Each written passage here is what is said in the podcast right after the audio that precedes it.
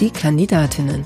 Der Audio-Fragebogen zur Bundestagswahl 2021. Mein Name ist Susanne Lang. Ich bin Journalistin und werde bis September Politikerinnen, die direkt für den Bundestag kandidieren und Lust auf das Podcast-Projekt haben, zu ihrem Engagement befragen. Was treibt sie an und wie wollen sie Politik verändern? Diesmal antwortet Susanne Hennig-Welsow, geboren 1977, Diplompädagogin, seit 2004 Mitglied des Thüringer Landtags, bis Anfang 2021 Vorsitzende des Thüringer Landesverbands sowie der Landtagsfraktion von Die Linke, seit Februar 2021 Bundesvorsitzende der Partei und aktuell Direktkandidatin für Die Linke im Wahlkreis 193 Erfurt-Weimar, Weimarer Land 2. Frau Hennig-Welsow, wann war für Sie klar, ich möchte Abgeordnete im 20. Deutschen Bundestag werden? Ja, das war ja gar, gar, gar keine ganz einfache Entscheidung. Ich habe mich lange damit rumgetragen, ob ich tatsächlich in den Deutschen Bundestag einziehen will. Habe dann aber durchaus äh, meine Gedanken geordnet, als ich mit meinem Hund früh durch den Park gelaufen bin und da gab es einfach diese Erkenntnissekunde, ähm, dass ich dachte, ja, das ist der richtige Weg, vor allem als Bundesvorsitzende der Partei Die Linke auch in den Deutschen Bundestag zu gehen. Und ähm, als ich dann mit meinem Hund Ball spielte und äh, er fröhlich äh, durch, die, durch das Gras hüpfte, war der Moment, wo ich sagte, ja, ähm, das gehe ich jetzt an und das will ich auch. Also es war ein längerer Prozess, aber der Moment war tatsächlich äh, auf der Hunderunde. War das dann das Kontemplative an dieser Situation mit Ihrem Hund oder was genau hat da die Entscheidung forciert? Das war eher letzteres. Äh, das war die Ruhe, das war die Gelassenheit, äh, das auch schaffen zu können, den Weg zu gehen. Das hat dieser Moment ausgelöst. Manchmal ist das ja so, dass, also auch bei mir, dass ich äh, über Wochen und Monate Entscheidungen mit mir rumtrage und dann gibt es diesen einen Moment und das war ähm, ja diese, diese Ruhe, wo es dazu kam. Was war die größte Hürde auf dem Weg zu Ihrer Kandidatur? Tatsächlich die Corona-Pandemie war die größte Hürde auf dem Weg zu meiner Kandidatur. Es war nicht klar, ob wir die Aufstellung als Direktkandidatin im Wahlkreis 193 machen können aufgrund äh, des nächsten Lockdowns, der im Frühjahr auch war. Es war nicht klar, ob wir die Aufstellungsversammlungen äh, machen können, ähm, auch wenn das natürlich für Parteien einfacher war als für äh, die gesamte Gesellschaft weil Parteien ja durchaus andere Möglichkeiten noch hatten, sich zu treffen. Aber das war die größte Hürde, die haben wir alle gemeistert, auch mit Watten und Verschiebungen. Ähm, aber ja, die größte Hürde war Corona. Erklären Sie in drei Sätzen, was Sie als Bundestagsabgeordnete erreichen wollen. Ich möchte, dass niemand mehr arm sein muss. Ich möchte, dass wir den Klimawandel tatsächlich realistisch und radikal äh, entgegentreten. Und dafür möchte ich, dass wir den finanziellen Reichtum in Deutschland äh, umverteilen, damit wir auch für die soziale Sicherheit und äh, für die notwendige Infrastruktur im Kampf gegen den Klimawandel genügend Geld zur Verfügung haben. Wer glauben Sie, wird sie wählen und warum?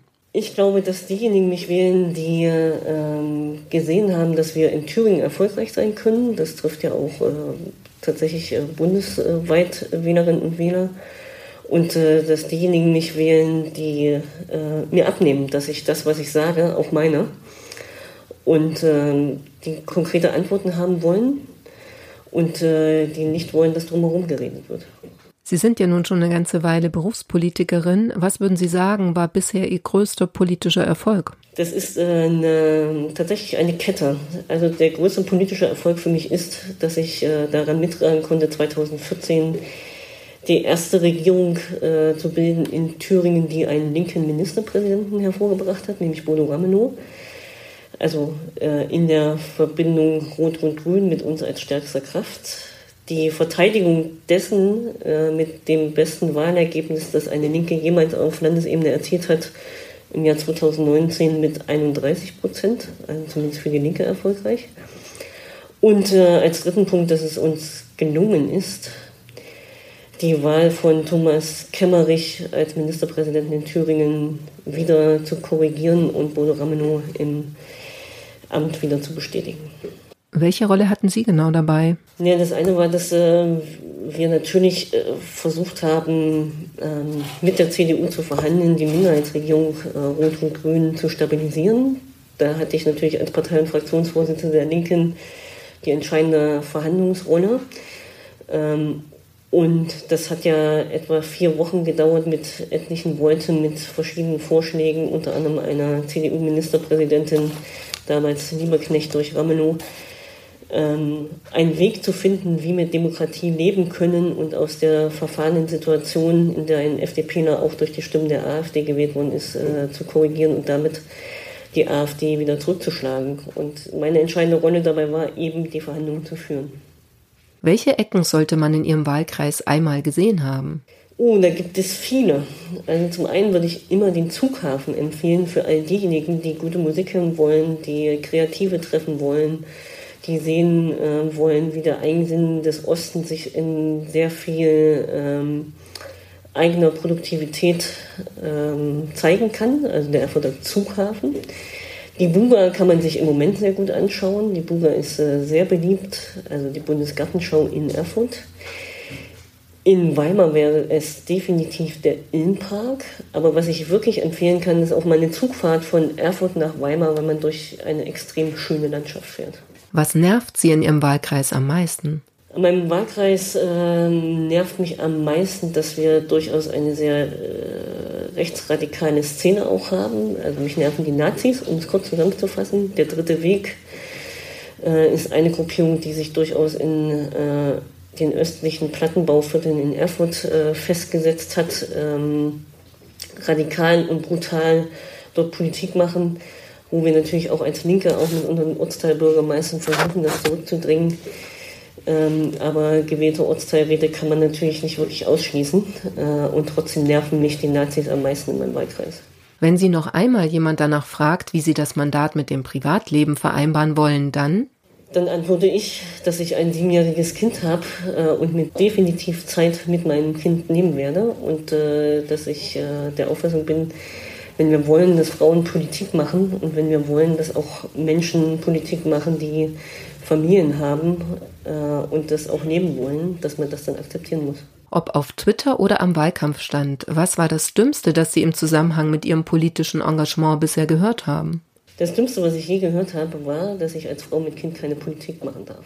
Gut, das hatten wir dann ja bei acht schon beantwortet quasi. Ja. Genau, also es ergänzt sich. Haben Sie das sagen über sich gehört oder haben Sie das direkt ins Gesicht gesagt bekommen?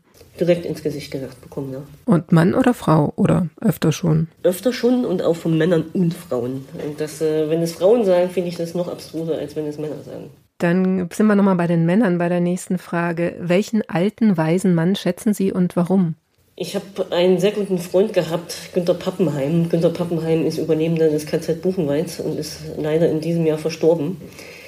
Aber wir beide ähm, haben über kurze Jahre eine sehr intensive Beziehung äh, pflegen können und ich habe sehr viel von ihm gelernt, was äh, Grundsätzlichkeiten angeht, was ähm, tatsächlich Prinzipien angeht und was es bedeutet, äh, einen Kampf sein Leben lang zu führen und äh, das Erfahrene auch positiv äh, einzusetzen, um politische Gestaltung, äh, also auch nach der Kriegszeit, äh, nach vorn zu bringen. Und äh, mit Günter Pappenheim habe ich viele intensive Gespräche geführt, die tatsächlich mich auch ähm, wirklich geprägt haben, auch in meinem antifaschistischen Sein und Denken.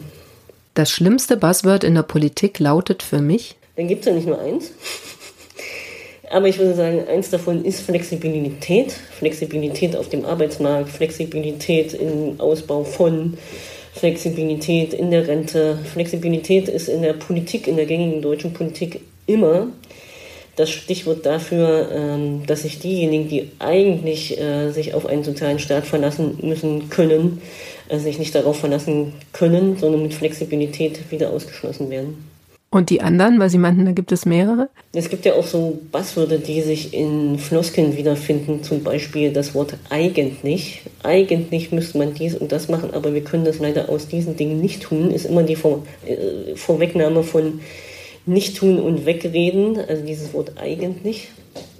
Und ähm, tatsächlich, was ich überhaupt nicht mag, äh, ist, ähm, ich sehe mit Sorge das bedeutet in der Regel auch immer, dass man zwar in irgendeiner Form ein emotionales äh, Geschehen vor sich hat und das auch erkennt, aber es eigentlich gar nicht.